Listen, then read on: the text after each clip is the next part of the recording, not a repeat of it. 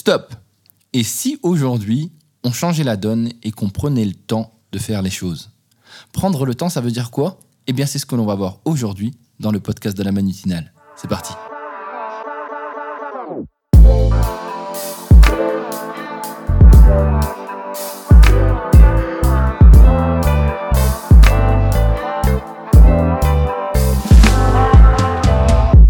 Ah, le temps. Cette notion dont on souhaiterait profiter beaucoup plus. Je ne sais pas si vous êtes comme moi, mais hier, le jour férié a été un jour magnifique où j'ai pu faire toutes les activités que je souhaitais. Mais en général, dans ma semaine, c'est complètement différent. Hein, je manque de temps pour tout. Bah, parce qu'il faut que j'aille vite. Hein, je ne sais pas si vous êtes pareil, mais il faut que je fasse beaucoup de choses en très peu de temps. Ce qui fait qu'en soi, quand on y pense réellement, je ne profite peut-être de rien. Et c'est le sujet que je vais parler avec vous aujourd'hui, dont je vais parler avec vous aujourd'hui, qui va être sur le temps. Ou du moins, comment aujourd'hui peut-on prendre le temps de faire les choses différemment? Alors, ce que je dis, je vous le précise tout de suite, ce sont des conseils et il y en a certains qu'il est difficile pour moi d'appliquer. Alors je, peux vous le prouver, hein, je suis complètement humain. Dans ceux que je vais vous donner maintenant, il y en a que je réussis à mettre en place et d'autres sur lesquels je suis encore en apprentissage. Mais le plus important, c'est d'essayer parce que c'est déjà le premier pas vers la réussite. Alors, le premier point, c'est prendre le temps de manger. Ah j'ai commencé par les choses les plus importantes. Je me suis dit que c'était. Euh, on va, on va partir sur l'essentiel, manger. C'est quand même quelque chose de dingue, ça, c'est trop bien. Petit déjeuner, déjeuner, petite pause, petit euh, gâteau du 4 heures. Je sais pas si vous le prenez aussi. Le repas du soir. Oui, c'est bien. Sauf que si on regarde bien aujourd'hui, on ne prend pas le temps de manger. On, va, on va dire ça comment? On va dire qu'on ne mange pas, on englutine, engloutine, je pense que ça doit être ça, ouais, c'est le mot. En fait, on mange rapidement, en fait. On ne prend plus le temps de réellement apprécier les saveurs des aliments. Est-ce que, euh, je prends un exemple, depuis cette semaine, vous avez mangé quelque chose où vous avez pris le temps de sentir les aliments qu'il y avait dans votre bouche? Alors quand je dis ça, vous êtes en train de vous dire, Manu, tu as dû fumer quelque chose, parce que c'est assez bizarre comme phrase.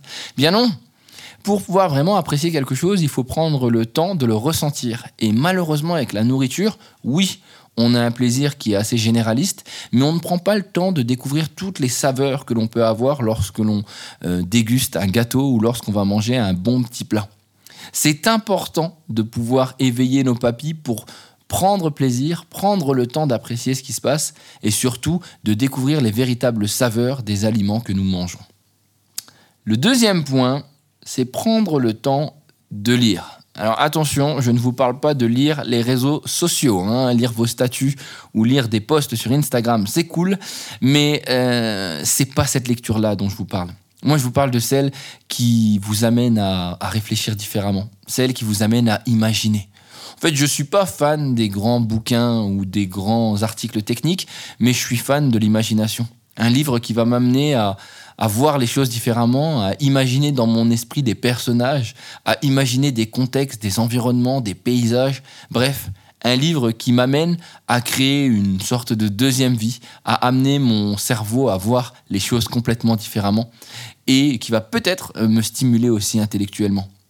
Même si vous n'avez pas le temps, même si vous vous dites, oh, un livre Manu, mais c'est long, c'est 200 pages, mais c'est pas grave, lisez 10 pages, Lire 10 pages, c'est un moyen de commencer à créer sa créativité, à commencer à commencer à imaginer. Enfin, je veux dire, c'est quelque chose qui va réellement vous amener à voir les choses différemment. Le troisième point, prenez le temps de casser vos idées préconçues. Alors, qu'est-ce que ça veut dire? Eh bien, sachez que depuis qu'on est jeune, nos parents, notre cercle social, euh, notre, environnement professionnel nous amène à penser des choses d'une certaine manière. Et que vous soyez la personne la plus ouverte ou pas, tout doucement avec le temps, ces idées deviennent des croyances qui deviennent pour vous des euh, points, en fait, euh, des, des, idées, ou du moins des arguments, lorsque vous allez, arriver dans une situation, vous allez juger directement parce que c'est ce que vous avez appris, donc c'est comme ça que ça doit être. Or, quand on y pense, si on veut réellement avancer dans la vie là-dessus et être ouvert à ce qu'on peut apprendre, il va falloir tout simplement casser tous les jours, tout le temps, ce que l'on pense savoir. C'était Socrate qui disait que tout ce que je sais, c'est que je ne sais rien. Eh bien, il va falloir aller au-delà de ces idées préconçues. Quand vous êtes sûr de quelque chose ou quand vous sentez que vous avez un jugement envers une situation, envers des personnes, eh bien, essayez de le voir différemment. Essayez d'aller à l'encontre de cette idée, parlez avec ces gens, interagissez, tentez de voir la situation différemment et essayez de vous mettre à une autre place. Alors l'exercice est compliqué. Euh, faire cet exercice demande beaucoup, beaucoup, beaucoup de, travail sur soi et surtout euh, un vrai travail d'ego aussi, hein, pour se dire, ben oui, mais j'avais raison, mais j'ai tort. Et ça, c'est peut-être le bon moyen pour voir les choses différemment et réellement avoir ce qu'on appelle une ouverture d'esprit. Le quatrième point, c'est de prendre du temps pour les autres. Alors il y en a qui disent eh, j'ai déjà pas assez le temps de prendre du temps pour moi et tu me demandes de prendre du temps pour les autres. Oui, oui, prenez du temps pour les autres. Je n'ai pas dit donnez tout votre temps aux autres, j'ai dit prenez du temps pour les autres. C'est-à-dire essayez dans votre semaine de prendre des moments pour des personnes qui vous sont chères, des personnes euh, qui vous inspirent, des personnes qui ont peut-être besoin de vous, de vos compétences ou euh, de vos différents savoirs ou tout simplement de votre écoute et donnez-leur un peu de temps. N'oubliez pas que souvent, la plupart de nos problèmes ou de nos solutions peuvent être euh, tout simplement solutionnés par le biais d'aider quelqu'un d'autre parce que dans sa situation, on trouvera des éléments qui nous aideront à solutionner la nôtre. Ah, voilà le point que j'adore. prendre le temps de prendre soin de soi. Oui, vous ne pouvez pas donner aux autres, vous ne pouvez pas avancer, vous ne pouvez pas évoluer et performer si vous ne prenez pas soin de votre personne. Et quand je dis prendre soin de votre personne, c'est pas prendre une douche ou euh, partir juste en vacances. C'est prendre soin de vous de manière quotidienne. Alors, ça passe par la méditation pour certains, ça passe par des moments où vous allez vous retrouver seul et où vous allez tout simplement apprécier le fait de vous retrouver tout seul. C'est des moments aussi de plaisir, de bien-être. Alors ça peut être des massages, ça peut être du sport. Ça, ça doit être des activités qui sont faites pour vous, pour vous et encore pour vous. C'est réellement important parce que sans ça, vous ne pouvez pas réussir en fait à prendre conscience de vos énergies et surtout à donner le meilleur aux autres. N'oubliez pas que avant de chercher à faire pour les autres, il faut aussi faire pour soi, il faut aussi se comprendre soi et c'est pas le travail d'une heure ou d'un podcast mais peut-être le travail d'une vie. Qu'est-ce que je peux vous dire d'autre? Je pense que j'ai fait le tour. Si déjà vous réussissez à travailler un de ces points et que vous réussissez à prendre le temps sur un de ces axes, je pense que ça sera déjà énorme. Comme je vous l'ai dit tout à l'heure, je ne veux pas être la personne qui donne des leçons et loin de là mon idée.